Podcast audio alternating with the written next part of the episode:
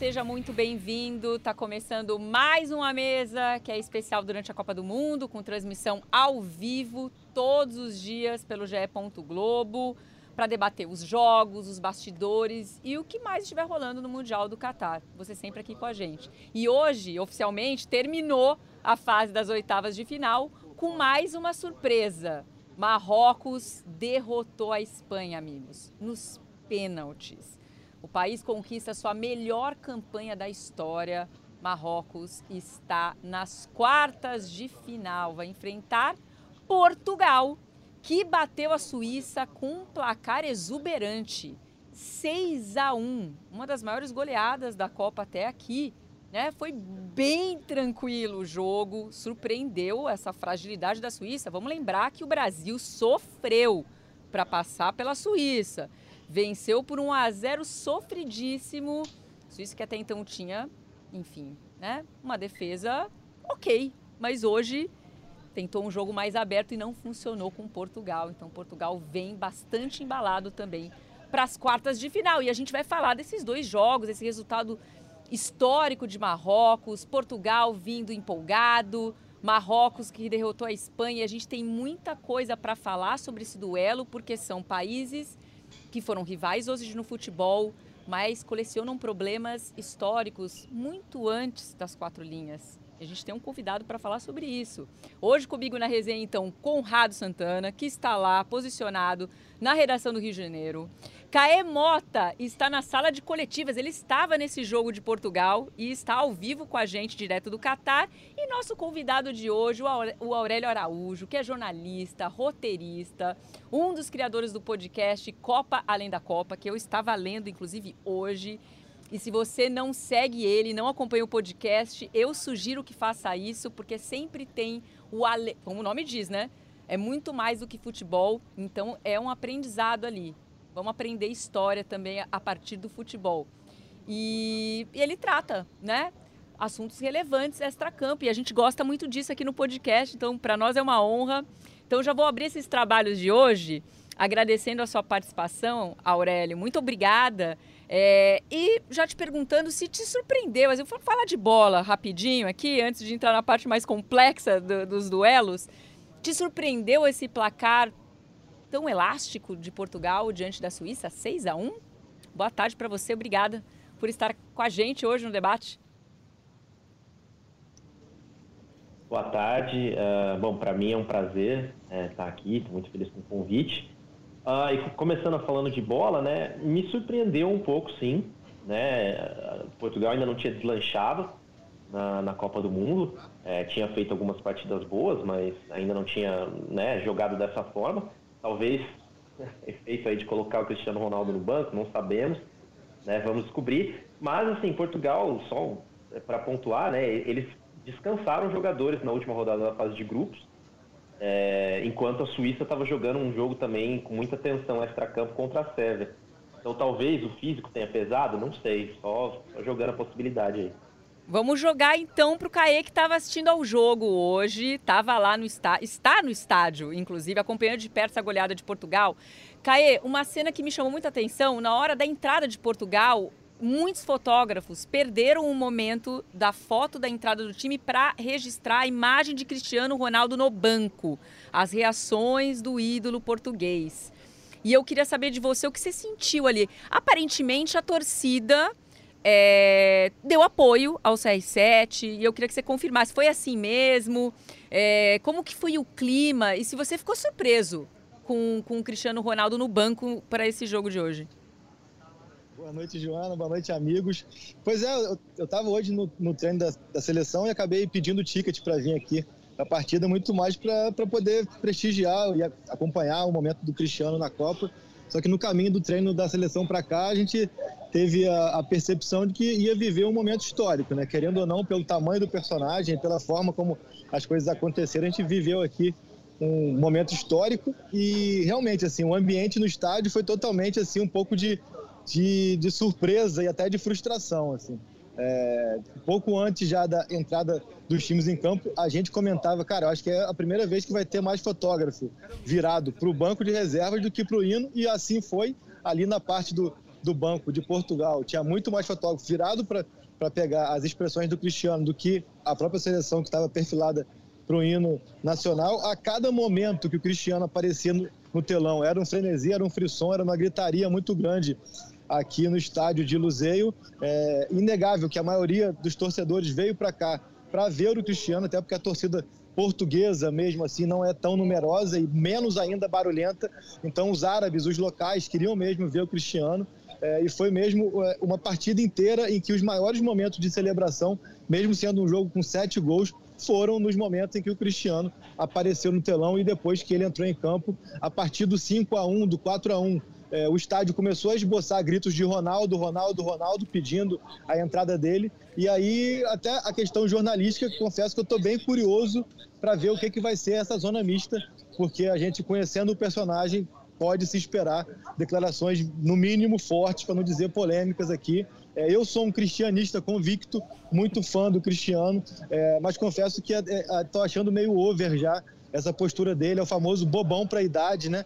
é, o tempo inteiro performando, querendo, se, querendo chamar um pouco a atenção, mesmo diante de tudo que aconteceu. Ele acabou dando o azar, é que ele pensa tanto no individual, de que se tem alguém que vai dormir hoje é, convicto de que fez a escolha certa, é o técnico Fernando Santos, mas mesmo ao término da partida, o Cristiano parece que continua insistindo em querer ter atitudes ali que, que, que de repente jogam muito mais contra ele do que a favor naquele tradicional momento de celebração com a torcida, enquanto os, os, companheiros estavam se abraçando no meio do campo, ele foi sozinho até a torcida e, e, e caminhou em direção ao vestiário e ele já estava indo para o vestiário quando o Pepe, que foi o capitão da equipe, chamou os companheiros e todos foram lá à torcida. Ele saiu sozinho no vestiário, ou seja, mesmo com a vitória de 6 a 1 mesmo com é, o campo mostrando que o Fernando Santos fez uma escolha que deu certo, ele segue querendo atrair para si os holofotes, atrair para si é, é, é, as atenções vem fazendo isso há dois meses e meio, três meses, desde o United, a entrevista que ele deu tudo mais. E quem fala aqui, repito, é um cristianista convicto, mas chega uma hora que. Mas tudo tem limite, também, né? Tudo, tudo tem um limite. Tudo tem, exatamente, tudo tem um limite. Então, acho que assim, é, como diz meu amigo Cauê Rademacher, Cristiano Ronaldo, bobão para a idade, não tem idade mais para esse tipo de atitude. Né? Vamos só contextualizar. O Cristiano Ronaldo, então, começou essa partida no banco, surpreendeu bastante gente teve uma rusguinha com o técnico Fernando Santos. Ele foi substituído, ele tem sido substituído, né? Ele não fica os 90 minutos. E na última partida, acho que foi contra a Coreia, né? É, ele não se mostrou muito satisfeito. Falou: oh, está com pressa de me tirar. O técnico, com certeza, depois viu nas imagens a insatisfação do Cristiano. E aí gerou essa, esse clima para esse jogo. Antes do jogo, o técnico, o Fernando Santos, ele e é perguntado. Oi, Caí, pode mandar.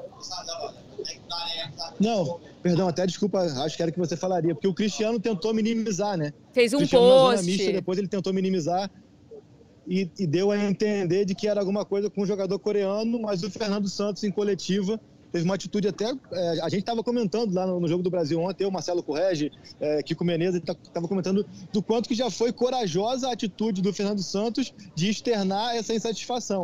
E a gente duvidava que ele teria essa coragem a mais de colocar o Cristiano no banco, ele até especulou uma escalação com o Rafael Leão, não com, com o Gonçalo, e acabou que o Fernando foi corajoso, foi ousado e foi feliz.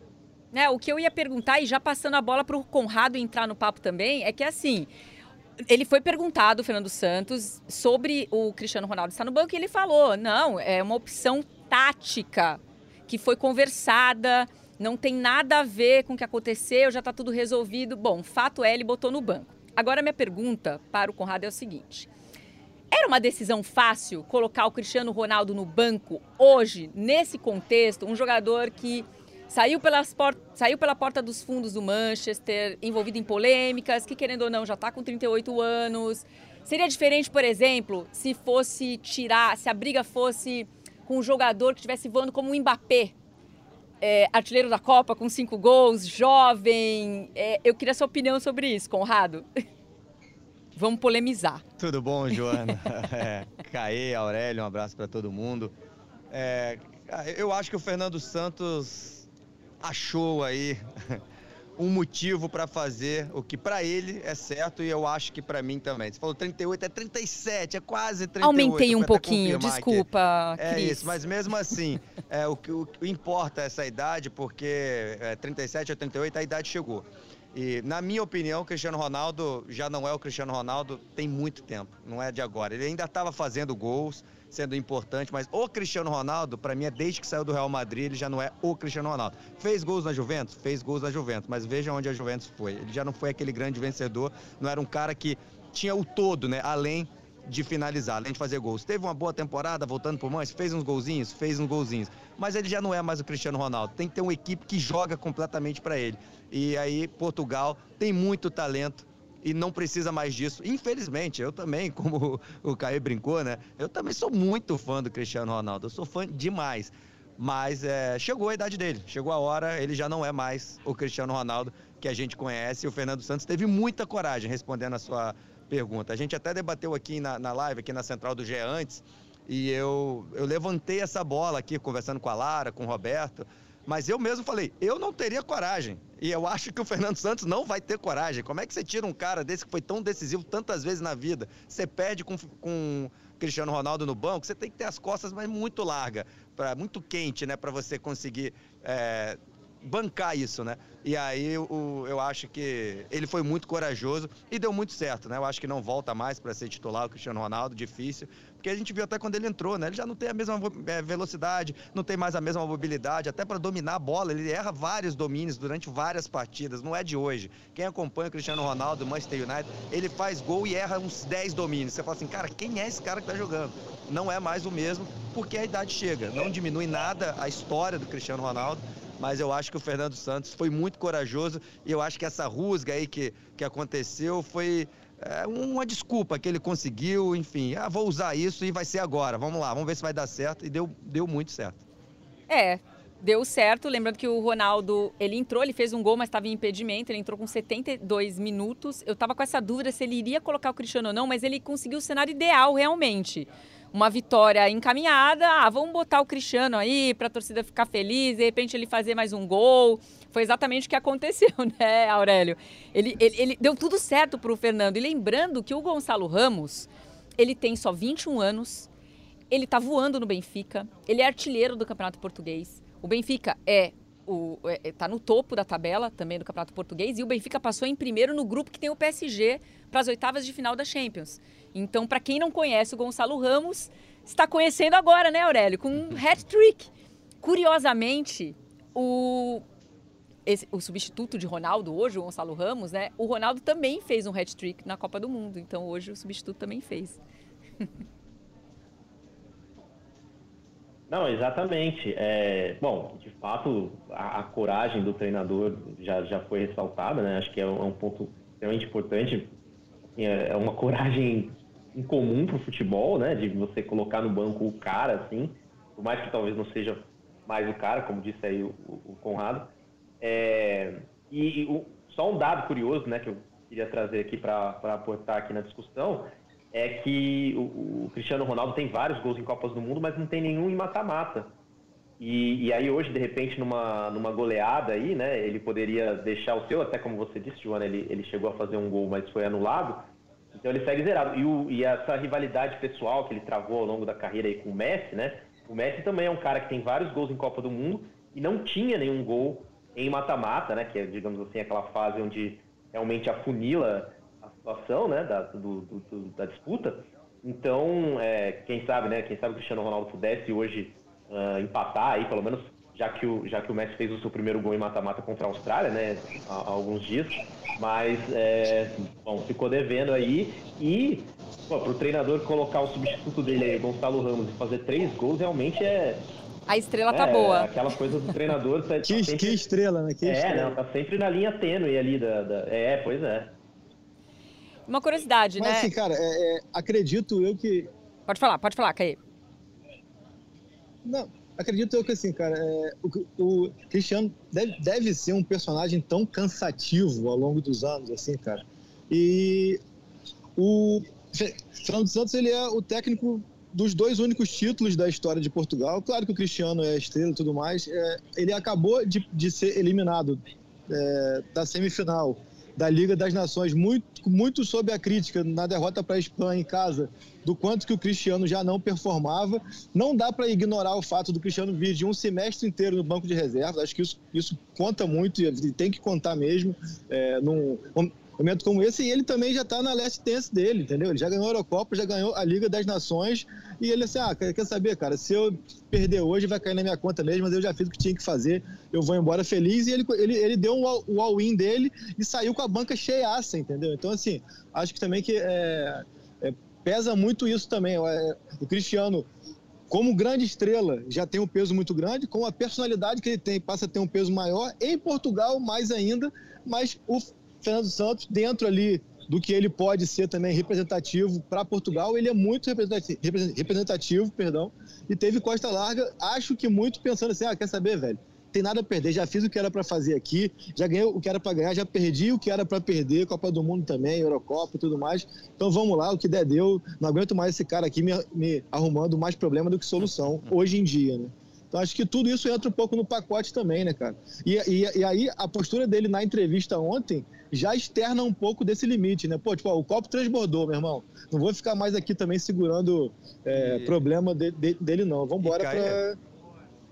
Eu, eu acho que o mais importante, completando o que você está falando, que a, a Joana trouxe aí os números do Gonçalo, do Gonçalo Ramos, é que tem muita qualidade nesse elenco. Não é que tá entrando qualquer um. Ah, não, o Cristiano Ronaldo vai ficar no banco, eu vou botar um, entendeu? O, Zé Mané aqui qualquer. E Chofens, é, né? contrário, é um cara que tá metendo muito gols, ainda tinha o Rafael Leão, que é campeão italiano pelo Milan, só que eu acho que até por uma questão de característica, né? Como ele é um ponta, ponta esquerda mesmo, é, o, o, Fernando Santos prefere jogar com dois atacantes, né? Que é o João Félix de muita mobilidade, que é outro que jogou demais, não fez gol hoje, e eu acho que inclusive a saída do Cristiano Ronaldo ajuda o futebol do João Félix, que é um cara que joga mais solto, não tem aquela preocupação de jogar para o Cristiano Ronaldo o tempo todo. Então é mais um cara que jogou muito. E sobre as substituições dele, só para lembrar também, ele ainda botou o Dalô no lugar do Cancelo. E o Dalô foi muito bem, deu assistência para um dos gols do, do Gonçalo Ramos. Então é, foram, claro que a gente vai sempre lembrar do cara que fez o hat-trick, mas teve uma outra aposta dele também. Tirar o Cancelo, que hoje é um dos grandes caras aí do, do Manchester City, é, eleito por vários, várias pessoas pelo mundo, melhor lateral do mundo, para botar o, o Dalô também foi uma aposta legal do, do Fernando Santos que deu muito certo. E eu queria perguntar para você, Conrado, também. Aliás, para vocês três, né? Hum. Colocar vocês todos no papo. A Sérvia, vocês acham que a, esse placar ele se explica um pouco? Como eu, eu falava com, com, o Edu Rodrigues, que é um dos nossos repórteres do Ponto Globo. Parece que a Sérvia foi com o peito aberto e foi metralhada. Não deu muito Suíça. certo. Suíça, Suíça desculpa. Suíça. Meio que. A Sérvia está na minha cabeça porque era essa discussão que a gente está tendo na redação. Meio que inspirada pela partida contra a Sérvia. Tipo, ah, vamos jogar desse jeito que funciona e não funcionou. Foi mais pelo cansaço, o Aurélio até apontou o cansaço da Suíça, mas também teve, teve a ver com um pouco da postura que a Suíça se apresentou para o jogo de hoje? É, é, claro que essa parte do cansaço é difícil a gente falar aqui sem os dados. Assim, com certeza influencia, né? Num tiro curto, é, pouco tempo para descansar. É, pode ver que o Brasil e várias outras seleções pouparam na terceira rodada. Então, quem já jogou na terceira rodada uma espécie de mata-mata, enfim, jogo duro, assim, com tudo que, que envolve, claro que, que conta bastante.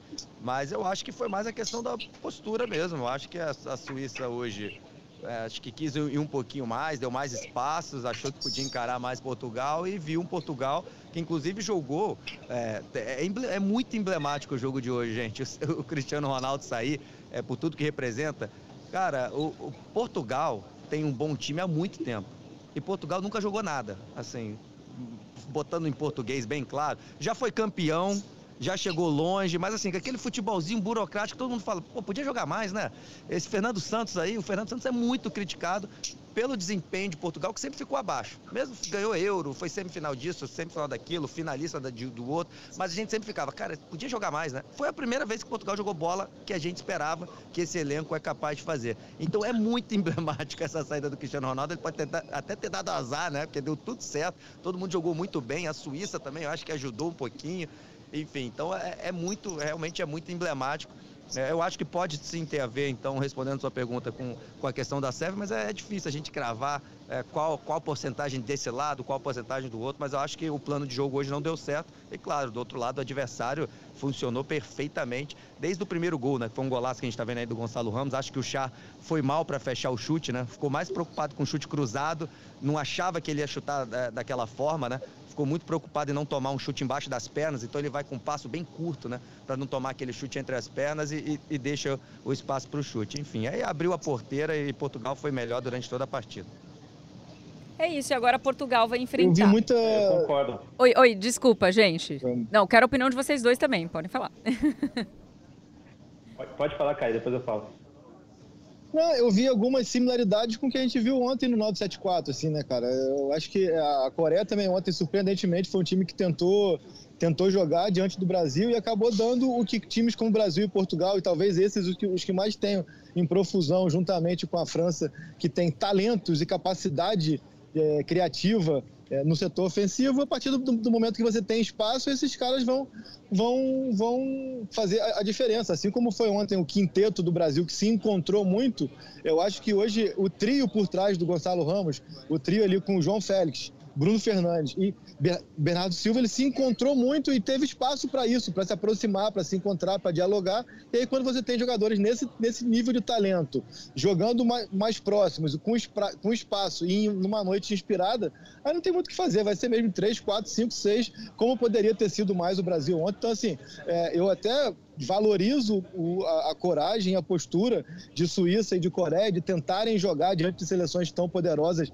e com tanta qualidade técnica, porque também a gente vem aqui e reclama quando essas seleções botam ônibus lá na, na, frente da zaga, fecham espaço e, e, travam o jogo. Acho, acho louvável e corajoso de Suíça e de Coreia tentar jogar, mas acaba dando o que esses times é, tanto carecem, tanto precisam, que é espaço. Aí, olha, olha, só isso aí, tu pega uma hora que chega ali, é, 3 contra 2, a, a bola no, no, pé do João Félix ou do, ou do Bruno Fernandes, o cara vai achar um passe improvável, inesperado, e nesse caso até do, do gol do, do, Guerreiro era um passe até óbvio, né, de tanto espaço que tinha. Então acho que é, acho até louvável, sim, a postura de Suíça e de Coreia de tentarem jogar, de tentarem é, é, construir alguma coisa, mas acabaram pegando não só equipes tecnicamente muito boas, mas em noite muito inspirada. Aí não tem o que fazer.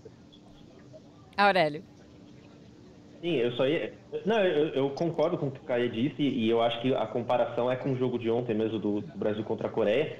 E, e, eu acho que com relação à parte física, né, e estar tá descansado ou não, é, esses dois times que deram, enfim, essa amassada aí nas oitavas de final, que foram o Brasil e Portugal, tiveram a oportunidade de escalar times reservas, né, na, na terceira rodada da fase de grupos, conseguiram descansar não acho que, que seja esse né, o grande fator determinante e tal, mas se você toma um gol rápido, depois já toma o um segundo tal, a cabeça do jogador, né, o psicológico já desmorona, né? E aí a perna pesa mais tal. Então acredito que possa ter tido sim uma influência. A, a Suíça fez um jogo muito intenso com a Sérvia, né? E, e também marcado por uma questão é, política, né? Entre os países, enfim.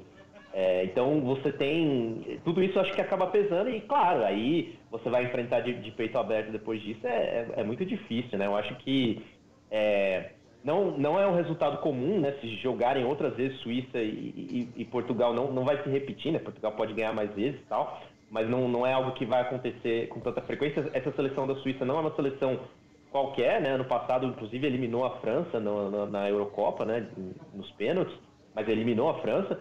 É, é, uma, é um, um, país que vem evoluindo assim no, no futebol, né? Inclusive é, buscando jogadores das comunidades imigrantes aí da, Su, da Suíça para integrar essa, essa seleção.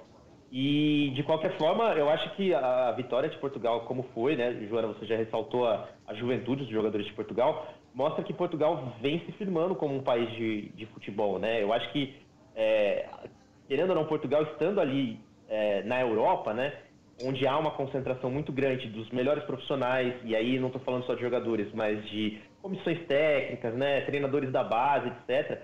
É, a gente se acostumou há muito tempo a ver é, Portugal como ah, a seleção do Cristiano Ronaldo, e acho que o jogo de hoje deixa bem claro que Portugal está é, tá se tornando um, um, país que, né, dentro de campo ali, numa seleção que vai muito além do Cristiano Ronaldo.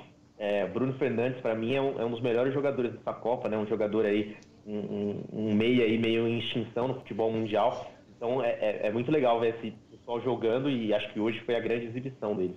Fala, Caê.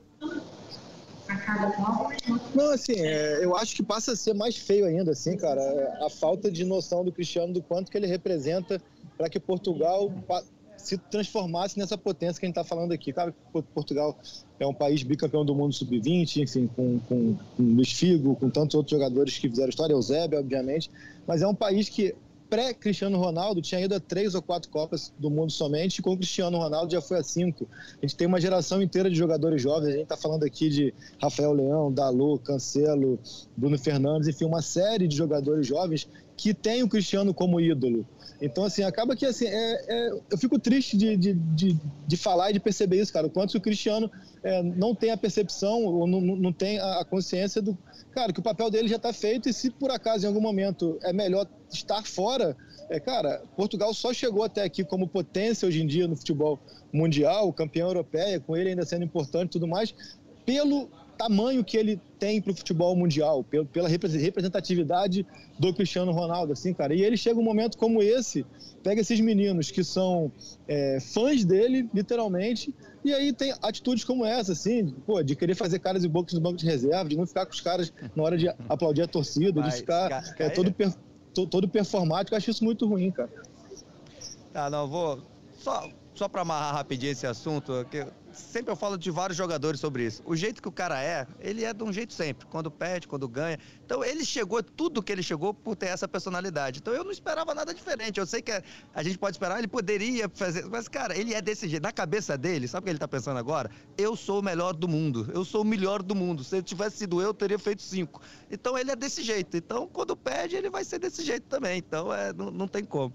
Mas esse papo aí dá para fazer mais uns três podcasts, depois a gente continua. É uma pena, é uma pena. Daria mesmo, mas eu vou ter que me despedir do Caê, que já tá tarde lá no Catar. O Caê que traz as últimas da seleção brasileira sempre com a gente. E essa semana certamente falaremos de novo. Então, um beijão para você, boa noite, bom descanso, Caê.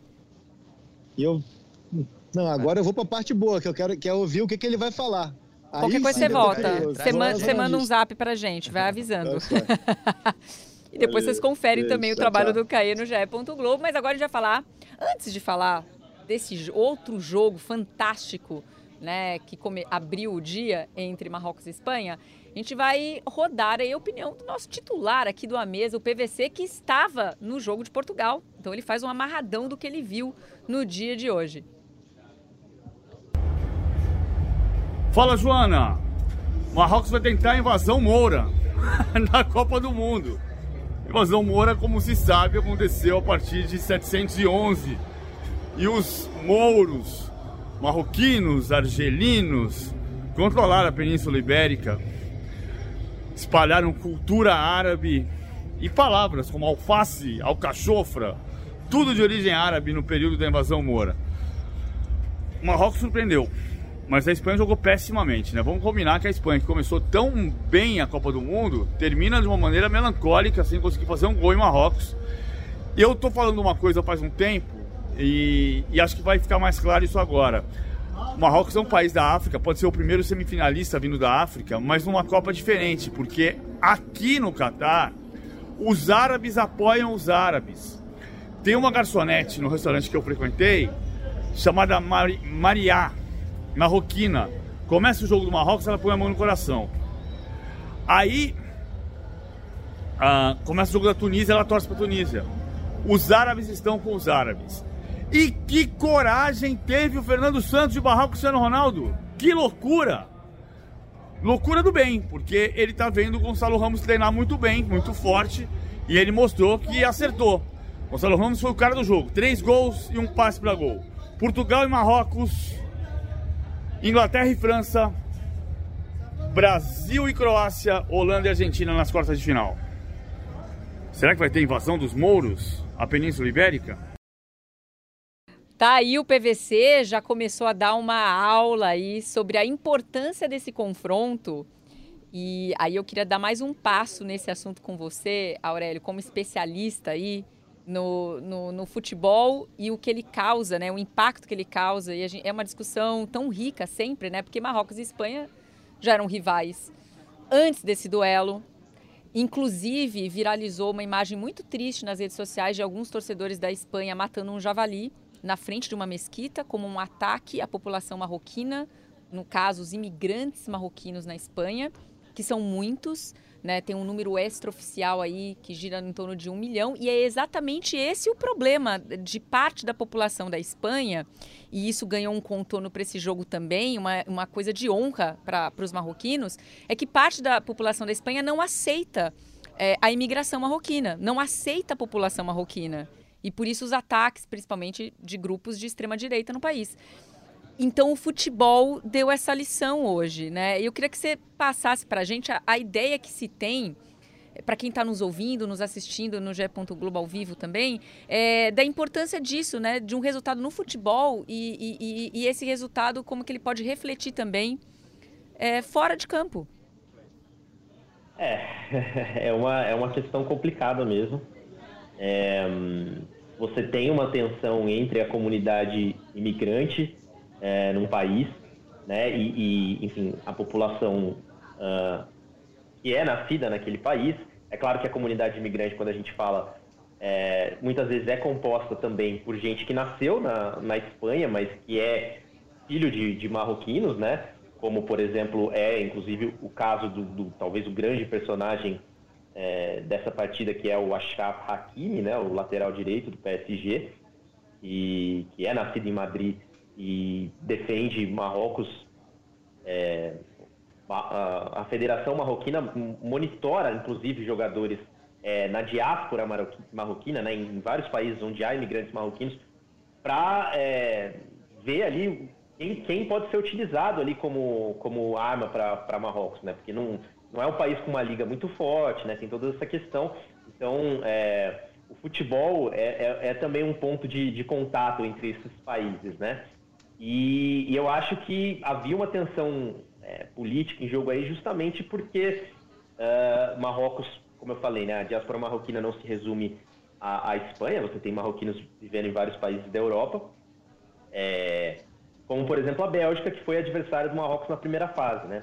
E quando a Bélgica perdeu para Marrocos, uh, você teve tumultos ali é, entre, entre torcedores marroquinos e tal, e que, enfim, empolgaram bastante vendo o jogo, e a polícia da Bélgica, né, em cidades como Bruxelas, por exemplo, você teve ali um, é, um princípio de quebra-quebra, ali um enfrentamento entre, entre a polícia e esses imigrantes e tal, porque essa comunidade imigrante, né, ela não é 100% integrada à sociedade belga, espanhola, enfim, né, é, é, muito comum você ter bairros ali onde se anda na rua e se ouve árabe, né, porque o cara da venda é árabe, uh, a escola ali, se você tem a, a, mesquita ali logo ao lado, etc, né? E esse é um jogo, era, era um jogo desde o começo com uma, um, um, potencial para que algo parecido ocorresse na Espanha também, né? Que é, às vezes um, um enfrentamento esportivo acaba ganhando um outro significado para aquelas pessoas que estão ali, de repente são discriminadas no dia a dia, né? Se sentem ali, é, não sei, privadas de alguns direitos, né? Sentem, às vezes, é, em determinadas situações, como uh, cidadãos de segunda classe. E é, é, até uma tensão que é mais forte na comunidade uh, imigrante nesse, né, nesse país, no caso, imigrante, a, a, comunidade marroquina na Espanha, do que no próprio Marrocos. Né? Por mais que esses países uh, tenham relações históricas e, e, inclusive, não, não se conversam tão bem assim até hoje, mas, mas na comunidade que vive naquele país, que vê de repente cidadãos daquele país como é, causando algum tipo de opressão a, a eles, né? Uh, há, há, esse elemento elétrico, assim, essa faísca no jogo. E você teve também, por parte dos espanhóis, né? Você tem é, movimentos um, xenófobos, radicais, extremistas, racistas, é, muito ligados ao futebol espanhol, né? Torcidas como, por exemplo, o Real Madrid e o Atlético de Madrid têm grupos ali de, de enfim, é, extremistas, xenófobos, etc., que já estavam convocando aí soldados ali deles, né? Para ocuparem as ruas e impedirem qualquer quebra-quebra ali dos marroquinos, etc. Então, é, era um jogo com esse elemento a mais e acabou é, ocorrendo talvez a, a, surpresa, né, a zebra, já que obviamente a seleção marroquina era considerada aí a, a, digamos, não, não era a favorita, né, era considerada a zebra nessa situação. Então, isso tudo faz com que uma vitória dessa né, ajude ainda mais a lavar a alma daqueles que querem expressar alguma coisa ali por, por meio do futebol, né? Pois é, e Conrado, é, ironicamente, né? A gente tem algumas questões para falar sobre a Espanha. O PVC já falou que, né, todo o mérito do, de Marrocos, que efetuou um plano e cumpriu o plano. Porque quando você olha os números do jogo, é, Espanha teve realmente absoluto controle, né? Esteve com a bola mais, muito mais tempo, é, trocou quatro vezes mais passes, mas não, a gente não conseguiu ver a Espanha fazer o que a gente tinha uma expectativa de ver, pelo menos, né? Então, nesse ponto, Marrocos. E, e foi um jogo muito físico para Marrocos, porque imagina você marcar uma equipe que fica com a bola o tempo todo, né? Então, você viu que no final do jogo eles estavam exaustos. Curiosamente, então, a, a partida vai para os pênaltis. O Luiz Henrique tinha falado: estamos totalmente preparados. Eu pedi para os jogadores baterem mil pênaltis. Ele já tinha falado numa live, né? Já que ele é meio, meio, meio, meio blogueiro, né? Meio youtuber e tal. Ele falou assim: olha, eu, eu acho que a Espanha é o melhor time dessa Copa do Mundo. Vai, ser, é, vai sofrer com essa afirmação. E ele também falou dos mil pênaltis. Que ele não tinha como controlar tensão e pressão, mas que pênalti não era loteria. Pênalti era treino. E a gente viu a Espanha perder todas as cobranças. E a última cobrança foi justamente do Hakimi, que é o que a gente estava falando aqui. Um jogador nascido na Espanha e que optou defender Marrocos. Eu fico imaginando o que ele sentiu naquele momento, Conrado, de bater o último pênalti, o pênalti que poderia dar a classificação para Marrocos. Pois é, demais, né? E ele tava tranquilo, né? Que a gente viu a batida, ele só deu uma cavadinha, a lá, louco Abreu, pra, pra matar o jogo.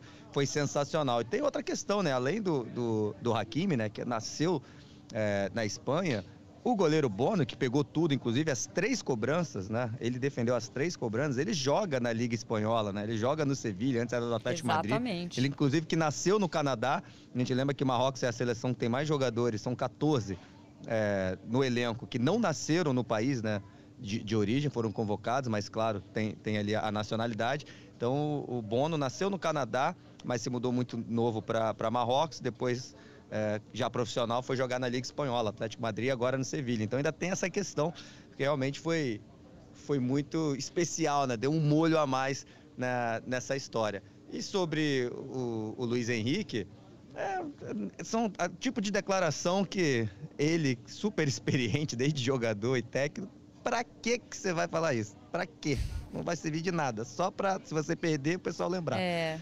Tipo, você não tem evidência nenhuma disso, você não tem prova nenhuma disso. Você corre um risco enorme. Se você ganhar, você fala isso depois. Pronto, a gente é o melhor, ganhando, tá aqui a prova. Mas enfim, ele quis falar, vai ser cobrado e passou longe de ser verdade, né? O que ele tá dizendo. E só para terminar disso de pênalti, que eu gosto de ter essa, esse papo, mas eu acho que tem muito a ver com como cada um encara a palavra. Para mim é loteria, mas para mim é loteria no sentido de é óbvio que você tem que treinar. Ele tinha que treinar mil vezes mesmo, talvez duas mil vezes. Claro que é quem está melhor psicologicamente. É loteria no sentido de que não dá para prever. Quando foi, apitou o juiz Marrocos e Espanha, ninguém no mundo tinha um favorito, ninguém. Qualquer um poderia ganhar. Se jogar de novo amanhã, ninguém de novo vai saber. É loteria nesse sentido, que é muito do momento, é muita questão ali do goleiro adivinhar o canto ou não. Enfim, por isso que eu, eu gosto da palavra loteria para frente nesse sentido, porque ninguém sabe. Se amanhã jogar é, Portugal contra a seleção aqui do, do Sport TV, é, a gente tem chance. Não é porque pênalti é muito específico ali de bater. Então é claro que eu dei uma exagerada no, aqui do time do Sport TV, mas se pegar lá o, o sei lá, o Madureira foi jogar contra o Bayern de Munique, é, ninguém sabe quem vai ganhar. É Exa é exagerou de novo. Pode adivinhar. É, não, não. Madureira e Bayern de Munique eu, eu, eu pego. Pego a apostinha. Ninguém sabe quem vai ganhar. Disputa de pênalti, ninguém sabe. É porque é uma preparação vai além da técnica, né? É uma preparação muito psicológica. E, e, bater com a bola parada, Joana, todo jogador profissional sabe. Tanto é que do nada o atacante, que é muito bom, fica de fora, vem o goleiro e bate. Vem o zagueiro e bate. É, um, é uma coisa muito específica ali, né? O jogo de futebol é quando tá todo mundo correndo, alguém te marcando ali, a bolinha parada, muita gente pode bater. E tem a questão de novo que eu falei, do goleiro adivinhar ou não, que nem sempre é só adivinhar o canto. Mas enfim, é algo muito específico ali que às vezes o cara bate bem para cá. O Messi, o Messi perde pênalti. É, quer, quer questão melhor que isso? O Messi perde pênalti. E aí? Verdade. O Lewandowski perde pênalti. Isso. E ele é um, o Messi até perde mais do que o, o, Messi na carreira, ele tem uma porcentagem baixa, né? Baixa assim, comparado aos grandes batedores. O Lewandowski não, chegou na Copa e perdeu duas vezes, né? Só que uma mandou voltar, ele fez mais uma vez. E tem uma outra questão desse duelo que eu queria chamar a atenção, e esse eu sei que, que, que o Aurélio fez várias manifestações é, sobre isso né, no Copa Além da Copa. A comemoração de Marrocos foi com a bandeira da Palestina. E é uma manifestação que a gente tem visto, é, né, foram várias demonstrações durante a Copa. Da torcida, abrir uma, abrir uma faixa, ou seja, a gente sempre fala do Catar que a gente é, não, não consegue ver algumas manifestações que o país proíbe, mas essa a gente consegue ver é, do apoio à Palestina. E isso também é interessante a gente falar, porque o Catar, nessa briga entre Israel e Palestina, ela, eles estão contra Israel. Por isso que, esses, por isso que esses, essas manifestações são possíveis, né, Aurélio? Sim. É, não, é, só, só, queria pincelar a questão do, do pênalti que o Conrado falou. E, e acho que ele tem um, um certo ponto aí, porque é, vamos lembrar que os dois jogadores, tanto de Marrocos quanto da Espanha, que entraram no finalzinho, entraram e, bate, e bateram os pênaltis e perderam. É, o, o, sujeito não tinha encostado, nenhum dos dois praticamente tinha encostado na é bola. Verdade. O Sarabia entrou no lugar do Nico. Pênalti, porque ele sempre foi um batedor de pênalti na carreira inteira. Foi isso, porque ele tirou o Ferran Torres, é, botou o é, Nico perdeu, e tirou o Nico. O Nico entrou com 30 minutos do segundo tempo e saiu para entrar o Sarabia, exatamente. Não deu certo. pois é, pois é. Pois é. Mas com relação à, questão da Palestina, né? Acho que até o, o que o PVC disse é, na, na, na, participação dele faz sentido, né? A União Árabe. É, bom, a Copa do Catar ela foi muito exatamente a União Árabe, porque assim a Copa do Catar foi muito criticada, né? Por, por pelas questões extra-campo. É, inclusive, não, não acho que estejam erradas, inclusive nós, nós lá fizemos, né, no Copa Além da Copa, fizemos várias dessas críticas, né, endossamos essas críticas, é, por essa série de questões, pelo fato do, do Catar ser um país ditatorial, etc. É, e, sim, é, é, é, curioso ver como, pelo menos uh, em, algum, em algum nível, né, está havendo protesto nessa Copa é, dessa União Árabe, né? Uh, o Catar é um país que não, não tem relações é, diplomáticas com Israel, mas claro que uma das condições para que o Catar recebesse a Copa era que é, jornalistas, torcedores, quem quer que fosse de Israel pudesse, pudessem estar no Catar, né, para poder, é, enfim, né, que é, não, não, fechariam as portas do país para nenhuma parte do mundo.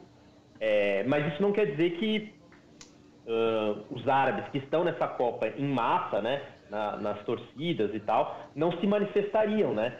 E no caso do, de Marrocos especificamente, uh, Marrocos normalizou as suas relações com Israel em 2020, é, por uma influência do governo dos Estados Unidos, que fez uma negociação, né? É, passou a, a, reconhecer ali a região do Saara Ocidental, que é, é, que é considerada uma, uma posse colonial de Marrocos também, então Marrocos também tem os seus uh, esqueletos no armário, digamos assim, de, com a condição de que, que Marrocos normalizasse as suas relações com, com Israel. Então o governo de, de Marrocos é, tem estabeleceu relações diplomáticas com Israel, mas quando você tem os jogadores, de repente, na manifestação, naquele momento em que o mundo inteiro está voltado para Marrocos, eles pegam e exibem uma bandeira da Palestina, né? É uma declaração política também. Né? A FIFA que é tão avessa a, a, a manifestações políticas, sociais, enfim, em, em, Copas do Mundo, mas não só em Copas do Mundo, no futebol como um todo, é, acaba sendo um, também alguma forma de peitar a FIFA, peitar as autoridades do próprio Marrocos, né? Eu considero que deve ser um pouco embaraçoso para o governo de Marrocos quando é, o país está aí né, do topo do mundo, digamos assim,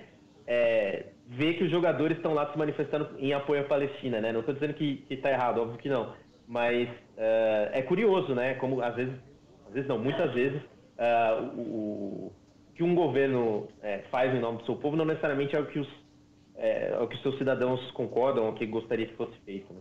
É isso a gente viu com os jogadores do Irã também né, fazendo manifestações contra o regime, contra a, a, a, a, polícia da moralidade, assassinando mulheres, enfim.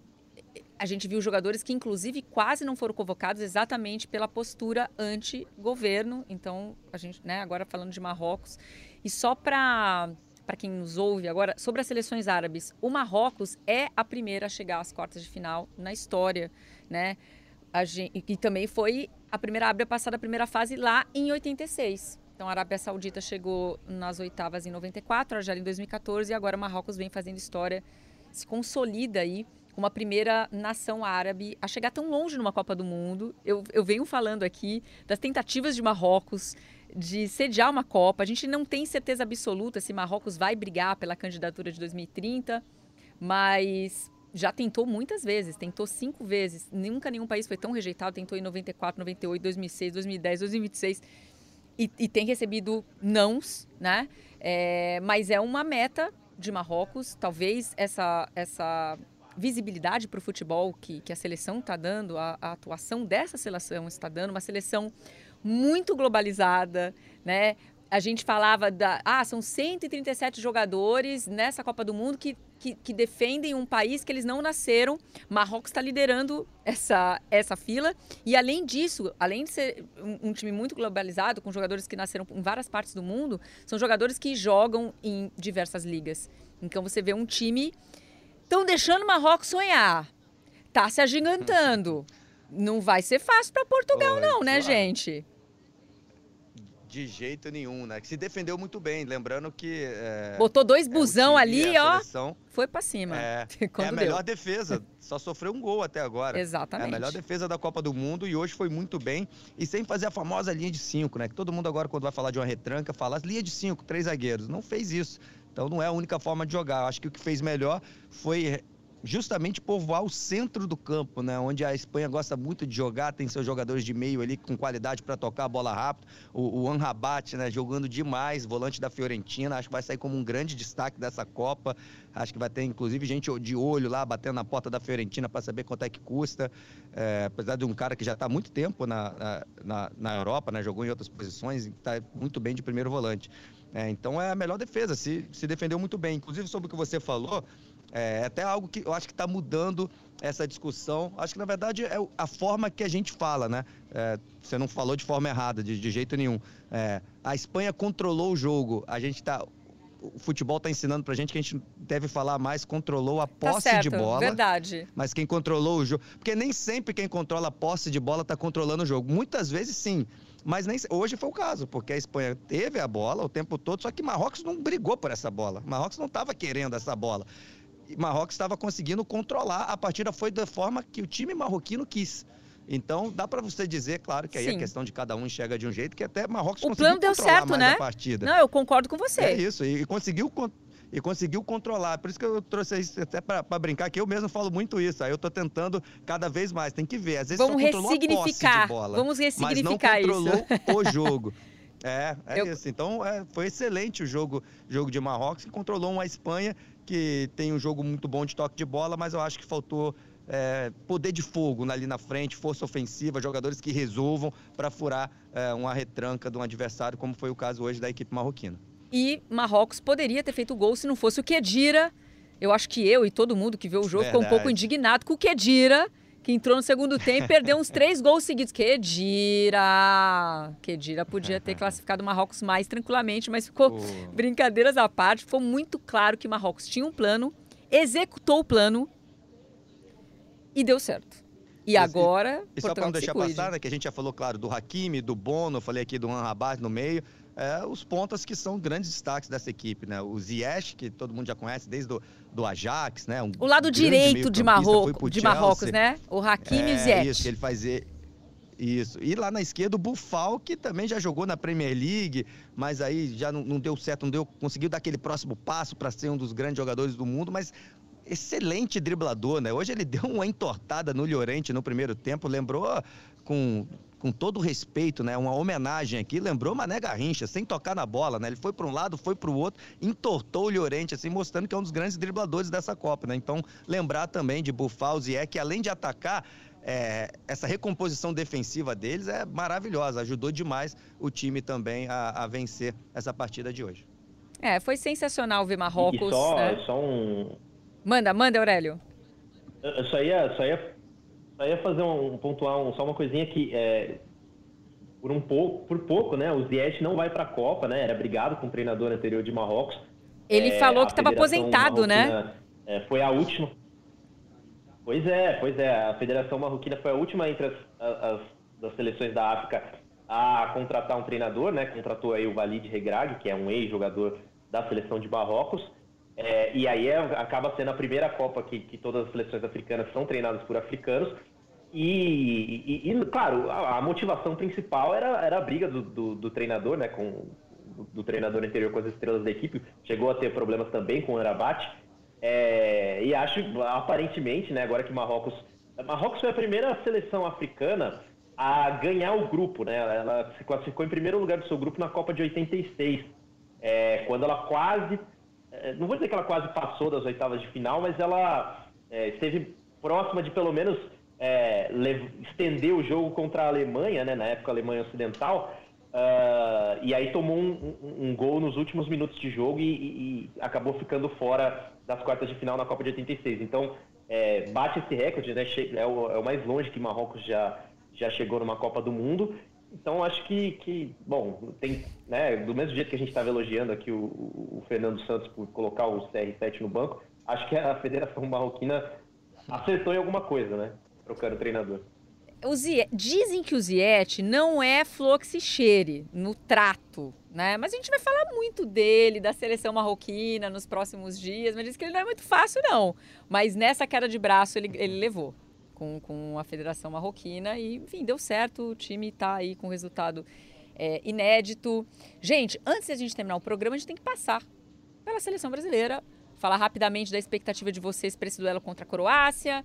Fala-se muito da preservação física, né, que o Brasil teve, como Portugal também teve a chance de jogar mais descansado é, essas oitavas de final e a Croácia passou por um jogo dificílimo de novo. Então, imagino que isso possa contar novamente. Queria que vocês falassem desse, desse aspecto para o jogo e se vocês acreditam, pelo que vocês estão acompanhando, que o Alexandro poderá pintar como novidade aí, reforço para o Tite nessa partida de sexta-feira. Começando com você, Conrado. É, a gente fica na torcida, né, do Alexandro, assim, pelo que a gente viu que aconteceu com o Danilo, depois que aconteceu com o Neymar, quando eles foram treinar de chuteira no campo, logo depois, passou um tempinho, eles estavam com o grupo e, cons conseguiram jogar, né?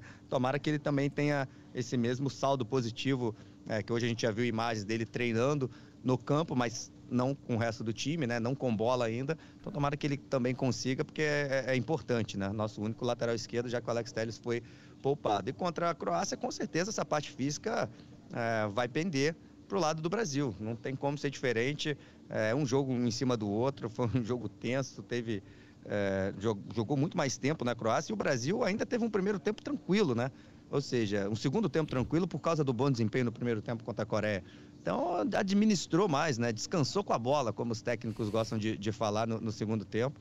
É, então, por esse lado, com certeza é uma vantagem. Mas eu acho que a principal vantagem é técnica. O Brasil é bem mais time que a Croácia.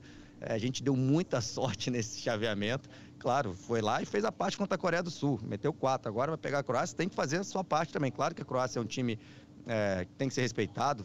Atual finalista da Copa do Mundo. Modric, Brozovic, Kovacic, só para falar no meio, o Vardiol ali na zaga, que é um grande destaque aí, mundial, jovem é, zagueiro canhoto.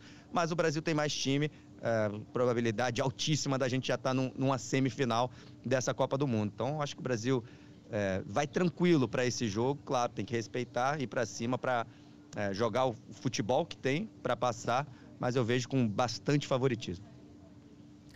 Vamos lá, Aurélio, agora para finalizar é, então a sua opinião. Eu, eu...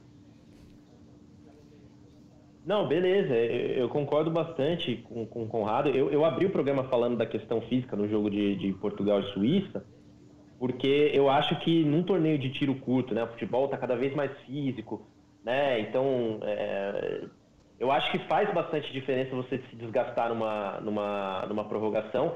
A Croácia já tinha tido um jogo duro contra a Bélgica, né, na, na última rodada da fase de grupos, né, tinha que defender ali a sua, a sua classificação, enquanto o Brasil pôde poupar, jogou com o time reserva, inclusive acabou sendo derrotado do Camarões por causa disso. Mas é, eu, a, a, minha expectativa é muito boa, né? Eu, eu, eu, concordo com o Conrado, o Brasil tem muito mais time do que, do que a Croácia. É, acho até que, de, pode ser que eu esteja cometendo um sacrilégio aqui, mas eu acho que o Japão, de repente, poderia ser um adversário um pouquinho mais complicado, né? É, eu sei que é meio polêmico o que eu estou dizendo aqui, né? Porque, claro, a Croácia tem mais tradição que o Japão, é atual vice-campeã mundial, etc. mas aquele time japonês era, era todo uhum. ajeitado. isso assim, aqui, é, Aurélio. A gente, a gente chegou a falar algo parecido, eu e o Cabral Neto. É, então, eu, eu acho que o Brasil deu sorte. É, acredito, torço, né, pra, pra, pela, pela volta do Alexandre. Eu acho que será importante, inclusive, na, na sequência aí da, da Copa do Mundo. Mas eu, eu acho que, assim, seria legal, né? Quem sou eu para dizer o que, que, pode acontecer no jogo? Mas seria legal se o Brasil conseguisse resolver o jogo, vai, com dois gols aí rapidamente, para a gente seguir um roteiro parecido com o que a gente viu no Brasil e, e, e, e Coreia, no, no, Portugal e Suíça. Quer dizer, o time que já está mais desgastado ter que correr atrás do placar, eu acho que é uma montanha chatinha de escalável. É, por isso que toda ajuda é muito bem-vinda para essa partida de sexta-feira. O Brasil vem embalado, tá num clima bom, jogadores receberam folga, jantaram mais uma vez com as suas famílias, né? Então tá num clima bem bom e eu acho que isso ajuda bastante. Né? É, você vê que os jogadores se gostam, tem uma relação muito bacana. A gente fala, ah, mas não precisa se gostar. Ah, mas quando se gosta é melhor, né? é bem melhor quando você tem um time assim, unido, um jogando pelo outro, bem bacana. Então a expectativa está alta. A gente vai terminando o programa desta terça-feira, agradecendo demais a participação do Aurélio, dando uma aula aqui de geopolítica no futebol. Muito obrigada pela sua participação. Espero contar com você mais vezes. Conrado, mais uma vez então, obrigada pela parceria. Valeu. Foi um grande prazer. E Valeu, gente. Falar para a galera seguir lá, né? O Copa Além da Copa. Com certeza. Vamos seguir lá, porque oh, o trabalho obrigadão. é bem bacana. É Não, você merece toda a moral. E o convite para você que está aqui nos ouvindo, está nos vendo ao vivo pelo GE. Globo. Amanhã não tem jogo, quarta-feira não tem jogo, quinta não tem jogo, não tem problema, tá? O nosso encontro continua marcado ao vivo, 6 horas da tarde, horário de Brasília, pelo GE. Globo. E depois você consegue acompanhar, como você já está acostumado, o podcast à mesa nas melhores plataformas. A gente vai fazer análise do que é melhor, pior da Copa. A gente está preparando um programa especial para você ficar por dentro de tudo, destaque, projeção, favorito, enfim. Esteja conosco amanhã, quarta-feira e quinta-feira e, claro, sexta-feira, para falar dos confrontos de quartas de final. Então, beijo para vocês, meus amigos, e para você que esteve com a gente aqui durante esse programa e até o nosso próximo encontro.